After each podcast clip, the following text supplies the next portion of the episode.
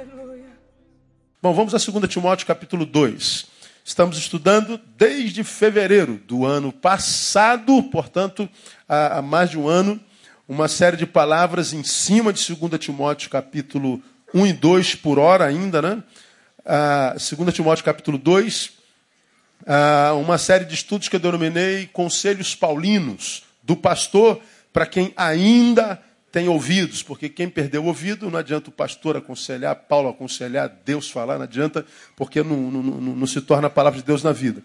E nós estamos estudando tópico por tópico, versículo por versículo, e, e nós estamos, nesse tempo que eu voltei do recesso, indo para o quinto conselho. O primeiro foi: não perca o foco, mantenha-se no alvo, tirado de nenhum soldado em serviço se embaraça com o negócio desta vida. Então não perca o foco, mantenha o alvo. Falamos sobre isso um bom tempo. Segundo versículo, segundo conselho veio do capítulo do versículo 5. Também, se um atleta lutar nos jogos públicos, não será coroado se não lutar legitimamente. Ele está dizendo, mais importante do que o destino é o jeito de chegar lá. Há muita gente que ganha, mas não leva o troféu porque lutou de forma ilegítima. Ah, o terceiro conselho veio do versículo 6. O lavrador que trabalha deve ser o primeiro a gozar dos frutos. Ele está dizendo: o fruto é um privilégio garantido apenas aos que trabalham. Quem não trabalha não tem a garantia desse fruto. O outro conselho nós tiramos, e é o último que nós estudamos na quarta-feira passada, do versículo 7, que diz: Considera o que digo, porque o Senhor te dará entendimento em tudo. Qual é o conselho? Não menospreze conselhos, principalmente os espirituais. Então, nós estamos já dois meses nesses quatro conselhos. Hoje eu quero levá-los ao versículo 8, onde Paulo diz a Timóteo o seguinte: Lembra-te de Jesus Cristo, ressurgido dentre os mortos, descendente de Davi, segundo o meu evangelho. O conselho está na primeira frase. O que está escrito na primeira frase? Vamos juntos? Lembra-te de Jesus Cristo. Vamos juntos, mais forte, uma vez só, vamos lá? Mulheres, digam para os homens o que, que, que, eles têm que fazer. Vão, vão lá. Homens, vamos fazer com que as mulheres atendam esse conselho. Vamos juntos? Timóteo, lembra-te de Jesus Cristo. Só isso. Ah, lendo assim, sem compromisso, parece uma besteira, né, cara? Vou, lembra de Jesus Cristo. Precisa, precisa me, me lembrar de me lembrar de, de Jesus Cristo? Bom, qual é o conselho de Paulo? Cuidado com o lapso de memória espiritual. Repita comigo: cuidado com o lapso de memória espiritual. É o que ele está dizendo aqui. Lapso de memória. Você sabe o que é um lapso de memória, não sabe? Lapso de memória é você tem algo enquanto saber dentro de você, mas quando você precisa de, de pô-lo em prática, estudou feito um condenado. Aí a questão cai na prova. Aí é só você pegar sua mão e escrever o que você já sabe. Mas cadê que a mente dá ordem para a mão escrever? Aí dá um desespero danado, porque você sabe que estudou aquilo. Você repetiu aquele 105, aquilo 150 vezes daquele mesmo dia. Mas no dia da prova, o nervosismo te pegou e você teve o que então? Um lapso de memória. É um apagão temporário. É, um, é uma falha de memória temporário. E nós sabemos que lapsos de memória não espiritual, ele até certo ponto é muito comum. Não há quem não já tenha tido um lapso de memória. Todo mundo tem lapso de memória. Ele pode ser produzido, por exemplo, por fadiga, fadiga física, ainda mais acoplado com, com, com, com, com pouco sono, com, com, com falta de sono. Aí você fica mais fatigado, pode ter certeza, vai reverberar na sua memória. Estresse do dia a dia, essa correria, esse desespero de ter que cumprir horário, estresse, estresse, estresse, trânsito, isso pode dar lapso de memória. Poxa, eu já tive isso por causa de tanto. Já teve vez, eh, chegando no final de ano, de eu ter compromisso, por exemplo, em Copacabana. Copacabana não, é, naquela última vez que eu falei, eu estava indo para. Eu estava indo. Eu tinha um compromisso em Santa Cruz da Serra e saí de carro. Quando eu me dei por mim, morando aqui na Taquara, eu estava na Grajaú Jacarepaguá. Aí eu paro no alto da serra, aí me pergunto, para onde é que eu estou indo, cara? Eu esqueci para onde eu estava indo. Eu paro e ligo para minha secretária 24 horas. Amor, eu saí de casa para ir para onde? Ela falou assim, você está ficando maluco, não dá? Eu falei, não, não me lembro, você está indo para Santa Cruz da Serra. Eu falei, tu não vai acreditar, eu estou chegando no Grajaú. Voltei para Santa Cruz da Serra, lapso de memória. Cansaço, fadiga, estresse, lapso de memória, quem está fazendo dieta há muito tempo. Aquele pessoal que não tem nada a ver com quem vem à igreja aqui, está querendo emagrecer, não é? Ah, aqui ninguém precisa emagrecer, aleluia, glória a Deus, não é?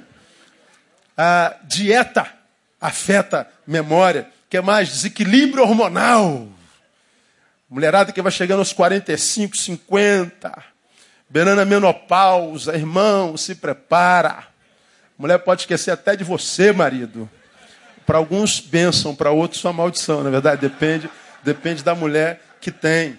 Consumo de álcool, drogas, pode afetar a memória.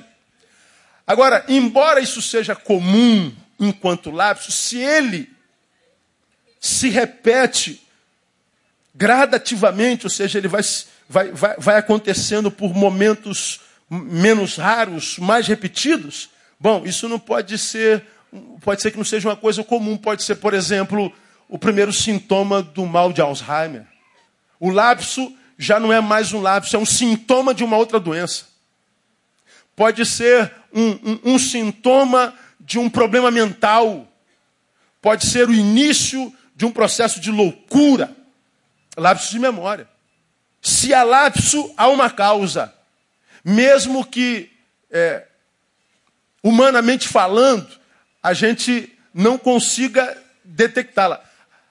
Paulo está falando aqui sobre o lapso de memória espiritual. Ele está dizendo assim, Timóteo, lembra-te de Jesus Cristo. Ora, responda, quem é que precisa lembrar? Não ouvi? Quem esqueceu. Se Paulo diz assim, Timóteo, lembra de Jesus Cristo? Ora, Paulo, que conhece seu discípulo, está dizendo assim: ó, você tem se esquecido daquele que te chamou, daquele que te salvou, daquele que te vocacionou, aquele nome de quem você deveria viver. Timóteo, lembra-te de Jesus Cristo. Tu lembra que ele está dando um monte de conselho para. Pra, pra... Rapaz, que pipipipi é esse aí, meu? Sozinho? Está sozinho? Ou tem alguém aí mexendo? Isso aí então é demônio. Está amarrado em nome de Jesus. Aí, parou, viu? É. Então, é lapso de memória do computador lá, sei lá. Então, a, a, o lapso de memória acontece com qualquer um. E Paulo, porque conhece Timóteo, diz assim: lembra-te de Jesus Cristo. Agora, olha que coisa interessante. Não é a primeira vez que Paulo chama a atenção de Timóteo com relação ao uso que ele faz da memória. Quer ver uma coisa? Ah, veja o capítulo, o capítulo primeiro. Veja lá. 2 Timóteo, capítulo 1. Aí você vai no versículo 5. Olha o que Paulo está dizendo. No 4 ele diz: Recordando-me das tuas lágrimas, desejo ver-te para encher-me de gozo. Aí ele diz lá: trazendo a memória, está falando para Timóteo, a fé não fingida que há em ti. Trazer a memória é o quê? Lembrar. Timóteo, há uma fé em ti que não era fingida. Então, você precisa trazer isso à memória. Essa fé habitou na tua avó, habitou na tua mãe e habita em você também.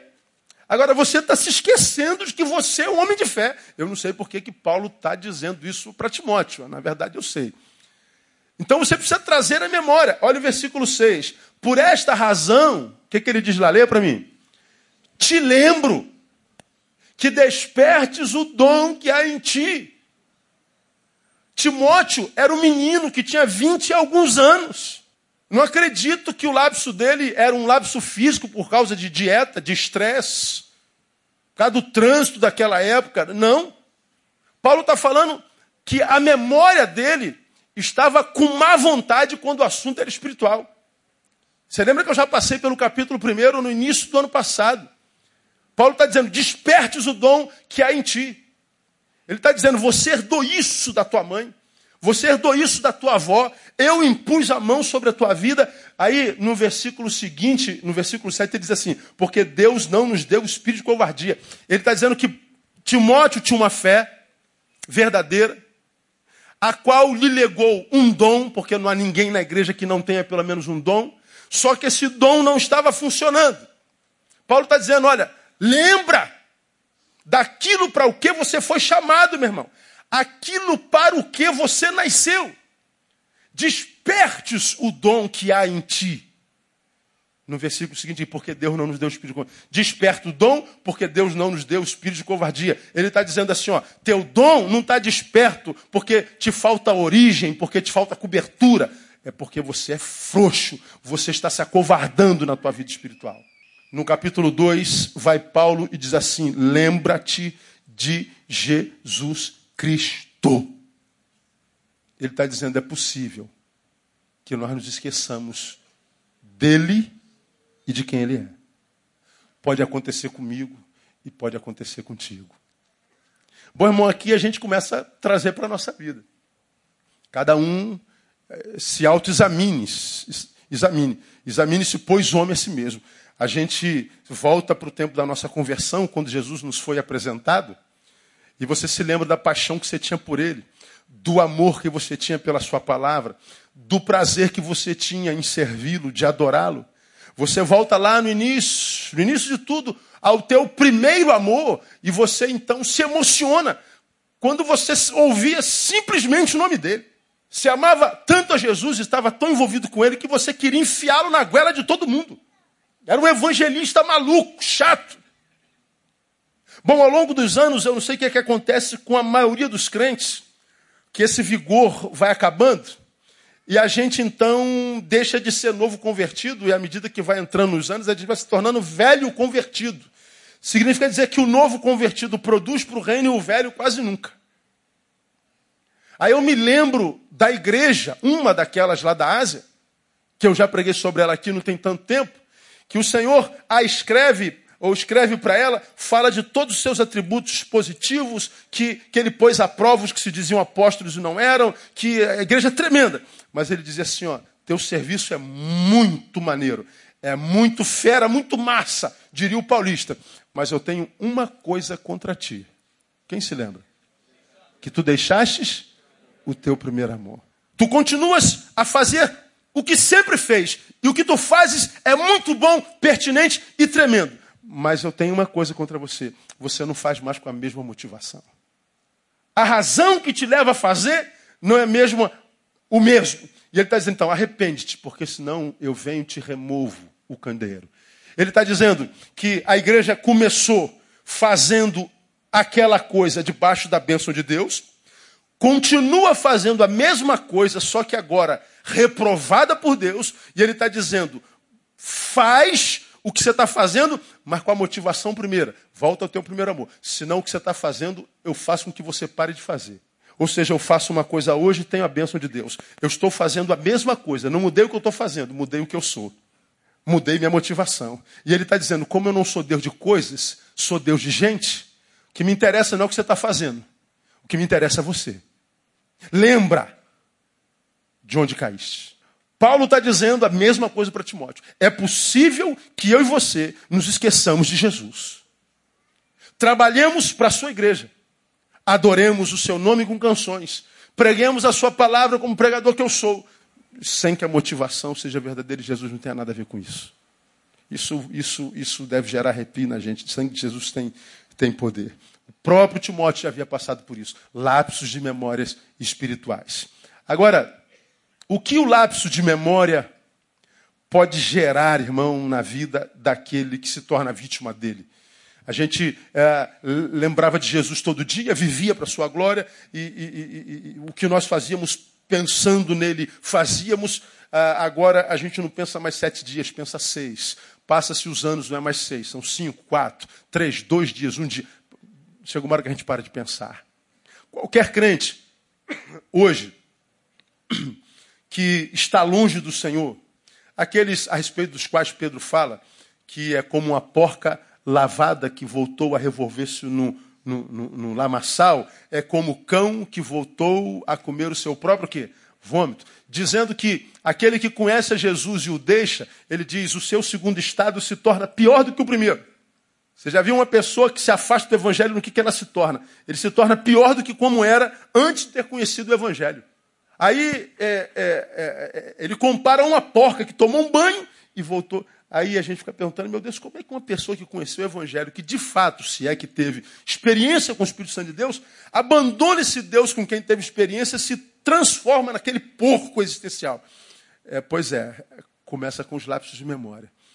Começa com hoje, e hoje eu não tive contato com o que é do Espírito, amanhã também não tive, e depois eu não tenho mais um dia, e a não prática espiritual ou toque com a coisa do espírito se torna uma regra e daqui a pouco já não acontece de forma alguma. E porque não acontece de forma alguma? Virou um hábito e eu perco a intimidade com as coisas do espírito e me torno um cético naquele processo que eu já assinei os irmãos de crente para crítico e de crítico para cético.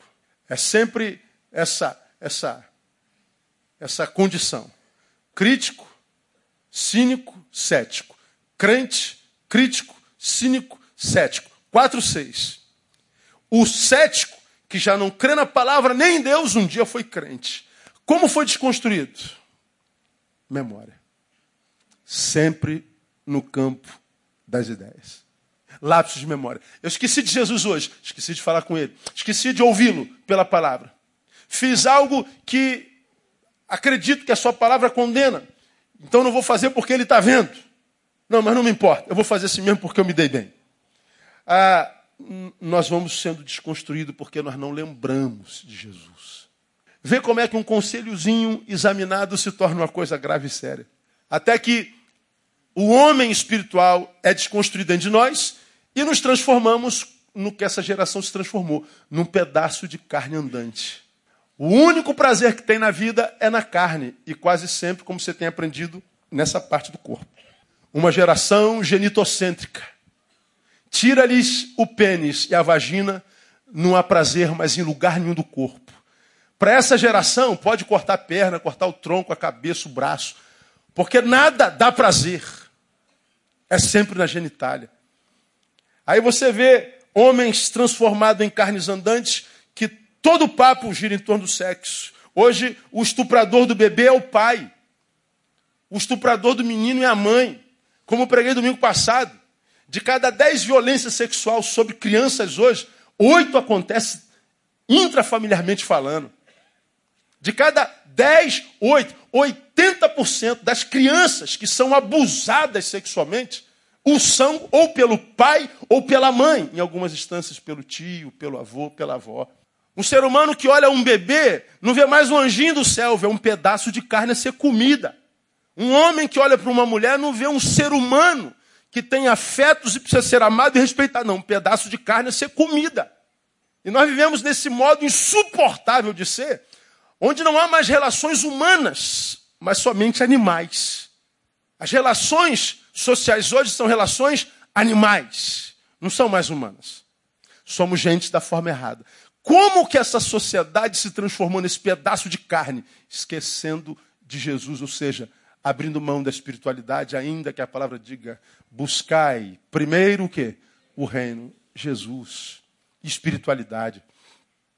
É a espiritualidade, eu não estou falando de religião, estou falando de espiritualidade que me mantém humano. A obra de Jesus na cruz e pelo Espírito, como você tem aprendido, é uma obra que não está tentando transformar seres humanos em santos, é o contrário. Está tentando transformar santos em seres humanos, porque o pecado fez o quê? Danificou a nossa capacidade de ser humano, de ser gente, como gente tem que ser.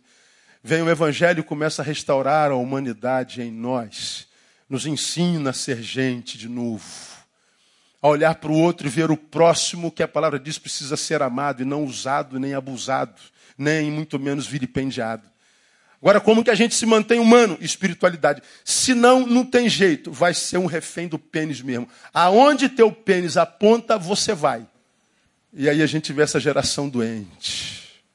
Tudo que é tipo de, de enfermidade. No início é uma mulher, mas depois precisa de duas, depois precisa de três, precisa de cinco bota mais um homem dentro, não deu, pega o animal, ah, não, deu mais. Então, caraca, meu, o que, eu vou fazer? Não faz, ô miserento, fica infeliz mesmo e depois dá um tiro na cabeça, que é o que tem acontecido na sociedade. Tenho falado sobre suicídio no Brasil inteiro, irmão. Entra lá no site do Conselho Federal de Psicologia e leia uma cartilha que a OMS mandou para o Conselho Federal a fim de capacitar os profissionais de humanas a lidar com o suicídio, porque o suicídio já é visto no mundo como epidemia e ninguém sabe como isso está acontecendo, porque o suicídio não acontece só com um pobre, sem casa, sem emprego, não, o sujeito tem casa, o sujeito tem esposa bonita, tem marido bom, tem filhos que estão estudando, está todo mundo com saúde, está todo mundo com carro na garagem e está todo mundo se matando. Meu Deus, se o camarada tem tudo, como é que o sujeito se mata? Pois é, como que a psicologia e a ciência vai cuidar das coisas do espírito? Como que eles vão poder ajudar o ser humano se a gente sabe que o que falta é espiritualidade? Não há esperança, irmão. É de mal a pior. Vem Timóteo e ouve de Paulo: Timóteo, não te esqueça de Jesus Cristo. É importante que a gente aprenda isso. O que, que o, lapso de memória pode gerar na vida daquele que foi alcançado por ele? Vamos estudar um sintoma hoje. Primeiro sintoma: ingratidão. Lapso de memória gera ingratidão. Ora, o que, que é a ingratidão? Senão a incapacidade de reconhecer um bem a nós ministrado. Alguém me fez um bem e eu não reconheço o bem que esse alguém fez a mim. E o não reconhecimento desse bem feito a mim pode ser ou produto de esquecimento, pô, cara, nem te disse obrigado, mas pode ser uma deficiência de caráter. Qual dos dois você acha que é com mais incidência? A ingratidão é uma coisa terrível na vida da sociedade nas relações humanas. Para a gente basear em gratidão sobre um texto bíblico, abra a sua Bíblia em Lucas capítulo 17. Lucas capítulo 17. Lucas capítulo 17 fala da parábola dos dez leprosos. Você conhece bem essa história. Versículo 11. E aconteceu que indo ele a Jerusalém, passava pela divisa entre a Samária e a Galileia. E ao entrar em certa aldeia, saíram-lhe ao encontro dez leprosos, os quais pararam de longe e levantaram a voz dizendo: Jesus, mestre, tem compaixão de nós. Versículo 14. Ele logo que os viu, disse-lhes: Ide e mostrai-vos aos sacerdotes. E aconteceu que enquanto iam, ficaram o quê? Limpos. Um deles, vendo que fora curado, voltou glorificando a Deus em alta voz, prostrou-se com o rosto em terra aos pés de Jesus, dando-lhe graças, e este era samaritano.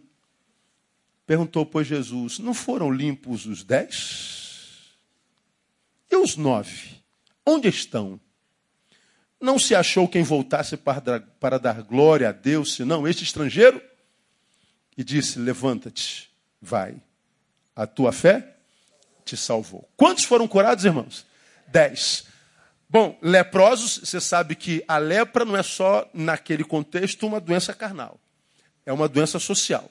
Você é tomado por lepra, você é tirado na hora da cidade e é levado para um lugar onde só os leprosos estavam. O leproso não tinha autoridade para entrar na cidade. Leproso perdia emprego.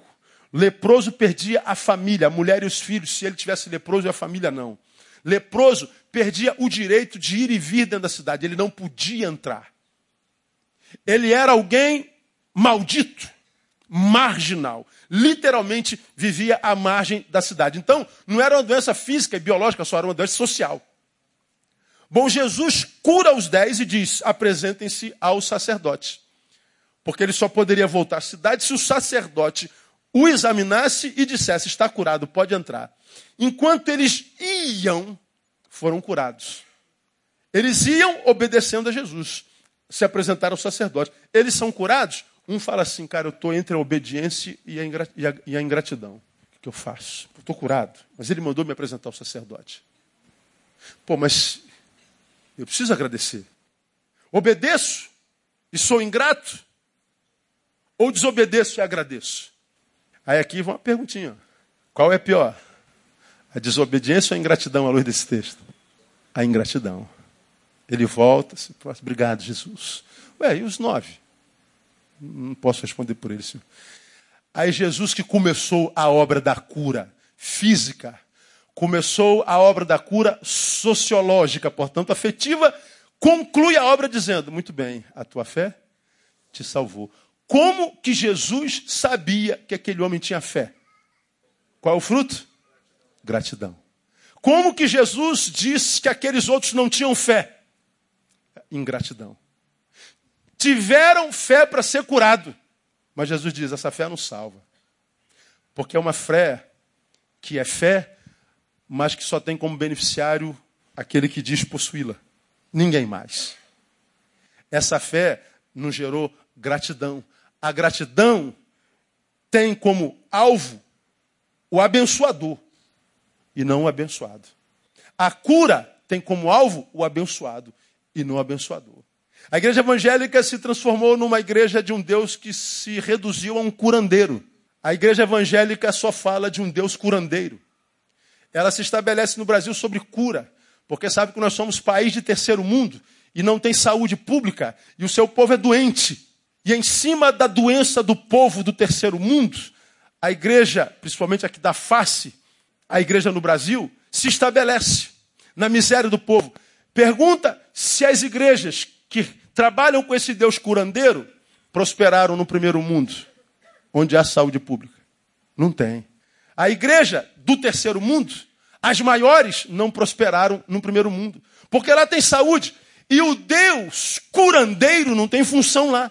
Embora nós sirvamos a um Deus que cura, Deus não é só um curandeiro.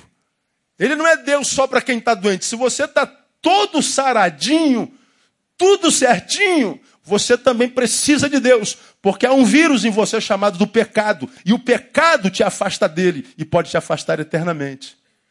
Uma vez o pastor Josimar estava falando do testemunho dele, foi jogador de futebol, do Botafogo tal. E uma vez ele foi chamado para dar testemunho na igreja, e todo mundo que vai para dar testemunho, todo mundo fica com expectativa. Vai falar de quanto desgraçado ele era, de quanto ele era doente, de quanto ele era maconheiro, de quanto ele, ele era miserável, e agora Jesus entrou, e glória a Deus, agora eu prosperei.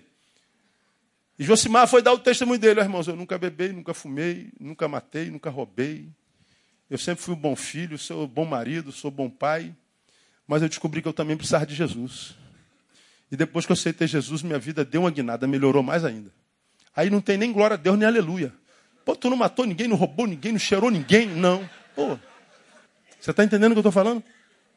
Porque a gente acredita que Deus é só um curandeiro. Ele é um marceneiro que veio endireitar pau torto. Isso é um reducionismo do Deus que a gente serve.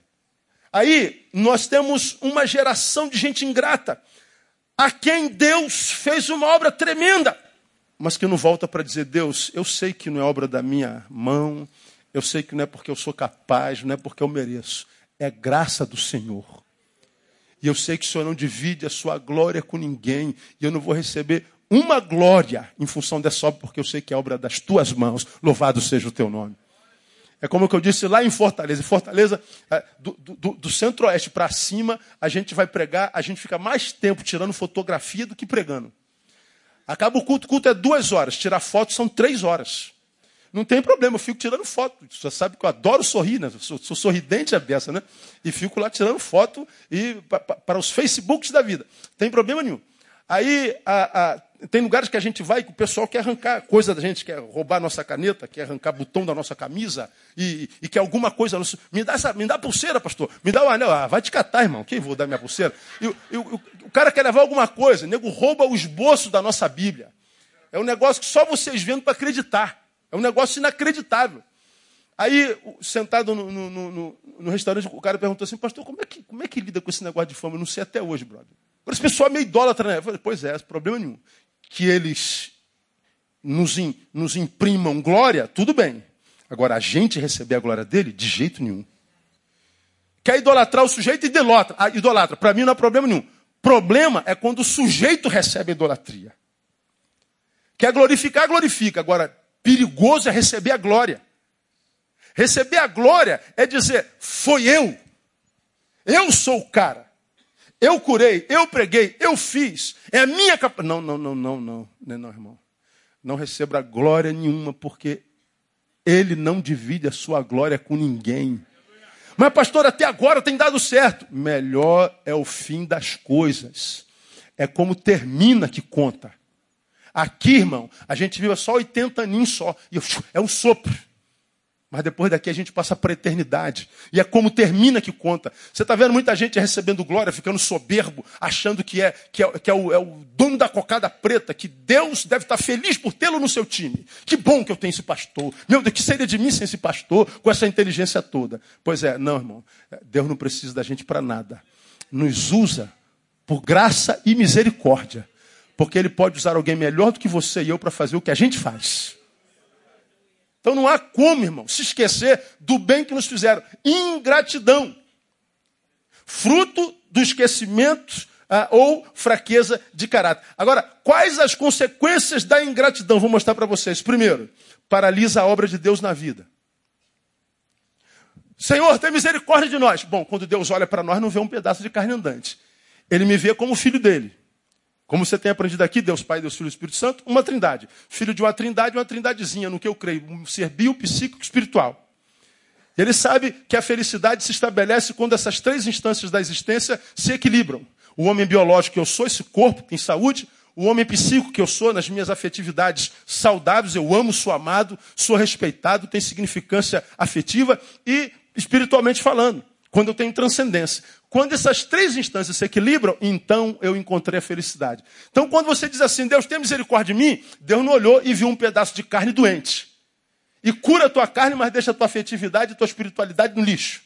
Não, não, essa visão não é de Deus por nós. Essa é a visão que nós temos de nós mesmos e do próximo. Então, quando os leprosos dizem, ah, Senhor, tem misericórdia, Deus olha para você inteirinho e diz assim: Eu tenho misericórdia. Eu vou curar a carne que vocês imaginam que é a única coisa que está doente, mas eu vou fazer a obra completa. Como diz a sua palavra, aquele que começou em vós a excelente obra é fiel para completá-la até o dia de Cristo Jesus. O que ele começa, ele termina. Posso ouvir um glória a Deus? Amém ou não?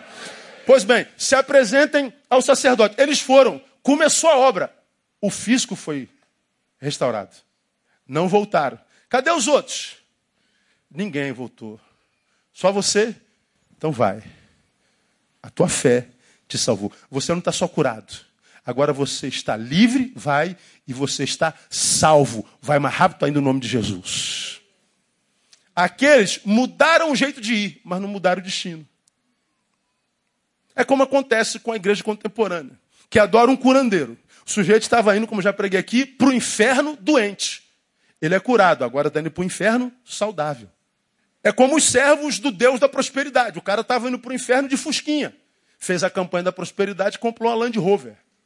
Ele estava indo para o inferno de Fusquinha, agora está indo para o inferno de Land Rover. Chega mais rápido ainda, porque a Land Rover vai mais rápido. Ele muda o jeito de ir, mas não muda o destino. E qual é o problema de ser abençoado só na carne? É óbvio, não precisa de fé, é só inteligência. Ora, eu tenho um iPad. Quando eu compro esse iPad, meu Deus, ele tem um valor incomensurável. Mas daqui a uma semana, onde é que está meu iPad mesmo? Alguém viu? Amor, você sabe onde está meu iPad? Tu já não sabe onde está, já não tem mesmo valor. Você estava sonhando com aquele carro a vida inteira. Comprou o carro, dá um mês, o carro já não tem mais o mesmo valor. Você comprou o iPhone tem três meses, o 5. Aí ouviu no Fantástico, saiu o 6. Você não sabe mexer nem 10% do 5. E o 6 só tem uma vírgula mais do que o 5. Mas tu fica, meu Deus, eu preciso do 6. Porque eu vi em Nova York uma fila gigante de gente dormindo de frente da Apple para pegar o 6. E tu fica, pelos 6, eu preciso do 6. Peraí, já sabe mexer no 5? Não. Então por que tu quer o 6, cara? É porque o que eu tenho não tem o mesmo valor do que aquilo que eu não tenho. Quando eu não tinha, era um desafio. Agora eu tenho, não há mais desafio. Por isso que o ser carnal, que acha que dá para ser feliz só na carne, se engana. Mais cedo ou mais tarde a ficha cai. Quanto mais cedo, melhor. Triste é quando cai depois dos 40, irmão. 50. Viveu dando sabor à carne, de mulher em mulher, de homem em homem, de sacanagem em sacanagem. Chega uma hora que a maturidade vem. Aí ele vai descobrir que o pênis não pode lhe dar o sabor da vida que ele sempre sonhou. Que a felicidade não é um lugar onde eu vou pegar alguém, é, é um lugar que eu tenho para voltar. Felicidade não está nas pessoas para as, para as quais eu vou, não, é para aquela pessoa para quem eu volto.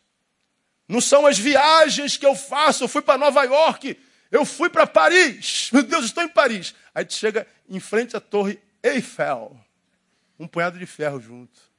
E aí, já tirou todas as fotos? Já. Quanto tempo está aí? Três horas. E aí? Fica aí. Dorme aí debaixo da Torre Eiffel. Fica uma semana ali olhando para a Torre Eiffel. Aí tu mora aqui, ó, num barraco em frente à igreja. Ai, que saudade do meu barraquinho, meu Deus. Ô, oh, minha casinha. O melhor da viagem, o que é, irmão? A hora de voltar para casa. Tu chega em casa, teu cachorro pula em cima de você, te lambe, te baba. O rabinho para lá e para cá. Ô, oh, meu filhotinho. Aí a mulher diz, que saudade, meu amor. Puxa vida, eu não estava dormindo mais de saudade de você. E tu estava naquela mulherada toda mas é o braço dela, é o braço dele, é o beijo do filho que vai trazer significância para o sujeito. Você vai descobrir que rico não é quem está cheio de coisas. Rico é quem tem alguém para quem se dá. Riqueza não se estabelece no ajuntamento, mas na doação. Aí eu vejo essa pobre geração linda, muito bem formada, mas infeliz, drogada e suicida, porque acha que o vencedor é quem come mais gente, é quem bebeu mais. Porra, brother, ontem eu bebi de cara, cinco garrafas de vodka, irmão, vomitei igual um porco. Aí os amigos, ah, pô, esse cara, porra, esse cara, porra. Aí, porra, é e tu? Eu não, eu estava sentado em casa com a minha mulher, vendo filme, comendo pipoquinha debaixo da coberta. Aí depois da pipoca eu dei um beijo de língua nela. Ela se arrepiou toda. É. Tu estava onde? Eu estava com os meus amigos, dez, enchendo a cara de vodka, comendo as vadias ou os vadios, tudo com sífilis, gonorreia. E agora você está cheio de coceira, né? Você entende o que, é que eu estou falando? Como é que é idiota? E você não, você é o otário, quadrado. Você estava onde? Fui para o cinema com as minhas meninas. Dá uma corridinha na praia. Esqueceram de Jesus, cara. Refém da carne. Um pedaço de carne andante. Pobre geração. Triste geração. Gera essa, essa ingratidão que, que nos impede de voltar que muda o exterior, mas não muda o interior, mudar o jeito de ir, mas não muda o destino. Aí sabe o que, que acontece? O novo não vem, porque o velho não acabou de ser feito. Esses caras que foram curados, aí o tempo já passou, cara, não tem jeito não. Esses caras que foram curados, foram embora e meu Deus, agora eu, eu não tenho mais lepra. Aí ele falou, somos os homens mais felizes da terra. Engraçado, a gente conhece um monte de gente que nunca teve lepra. que está se matando. Tua infelicidade não é tua lepra, você vai descobrir isso no caminho. Agora que não tem mais lepra com a qual se preocupar, eles vão visualizar outros problemas e necessidades que não tinham importância porque eles se centraram num. Só que eles são corpo, alma e espírito e há problemas nas três instâncias, tem que equilibrar as três. E agora eles não voltam, ou seja, Deus não acabou a obra. Chega lá na frente, eles estão precisando de algo novo da parte de Deus. Filho, eu nem acabei o velho. Eu não posso gerar algo novo se eu não acabei nem o velho. Aí sabe o que Deus faz por amor a alguns? Faz com que você quebre totalmente e volte lá de onde começou tem que começar tudo de novo. É perder o marido, esposa, filho, de saúde, perdeu casa, perdeu emprego, perdeu a desgraça toda. E você diz, é o diabo que está acabando com a minha vida. Às vezes é Deus te levando ao início de tudo para começar certo. Aí de repente você reconquista a mulher, a esposa, o filho, a dignidade, o respeito, mas de um modo diferente. Porque agora aquilo que ele começou, ele vai acabar. Aí o novo vem todo dia. Agora, acontece na vida do ingrato? Impossível, cara. Você só pensa no novo, mas não agradece pelo velho. Você só olha para o que te falta, mas não agradece pelo que você tem. O que você tem, você não agradece porque você acha que não vale nada. Eu quero aquilo lá. Pois é, pega o que tu não vale nada para você e veja na fila de quem está atrás de você se o que você diz que não vale nada não é sonho deles. Esse salário desgraçado que eu tenho, salário de fome. Olha para trás para a filha dos empregados. Quer ganhar meu salário? Você vai ver que tem um bilhão de brasileiros querendo teu salário. E você diz, é uma porcaria.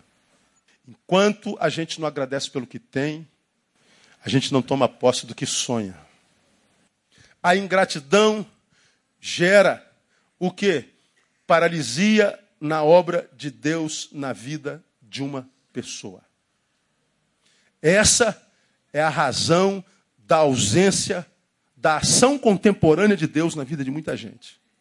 Ô irmão, vem dar um testemunho aqui, irmão. Ô irmão, obrigado pela oportunidade. Irmãos, em 1972, Deus me deu uma experiência maravilhosa. Pô, 72, irmão. E no dia 22 de julho, não deu não? De 2013. Não, ele só tem experiências com Deus lá atrás. As ações contemporâneas ele não tem mais. Ele sabe que Deus é poderoso para dar, para fazer, para curar, para libertar, para fazer acontecer. Porque ele vê acontecendo na vida de muita gente, só não acontece na dele. Deus mudou? Não. Que Deus mudou? Nele não há sombra de variação. Nem sombra. Quem mudou? Você.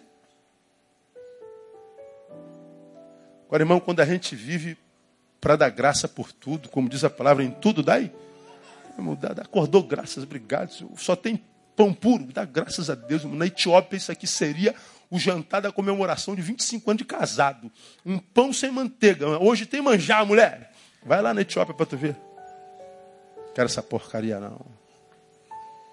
Vou na igreja, não. Estou sem sapato. Tem 15 pares de sapato. Se tivesse um só, não tinha problema de escolha. Não, não vai combinar com essa roupa. Preciso comprar uma roupa nova. Se tivesse só uma roupa, tivesse só um sapato, não tinha esse tipo de problema. Quero morrer 800 gramas mais gorda. Aí, se eu sou Deus, eu matava você mesmo, só de raiva. Para deixar de ser resmungona, como eu já preguei aqui. Aqui no Ocidente, nosso sofrimento é porque a gente está comendo demais. Lá, é porque eles não têm o que comer. Quem sofre com gordura tinha que tirar onda.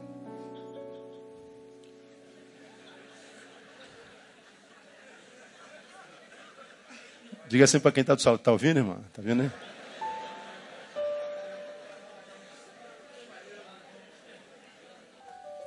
Aqui a gente ri, mas você entende o que eu estou falando?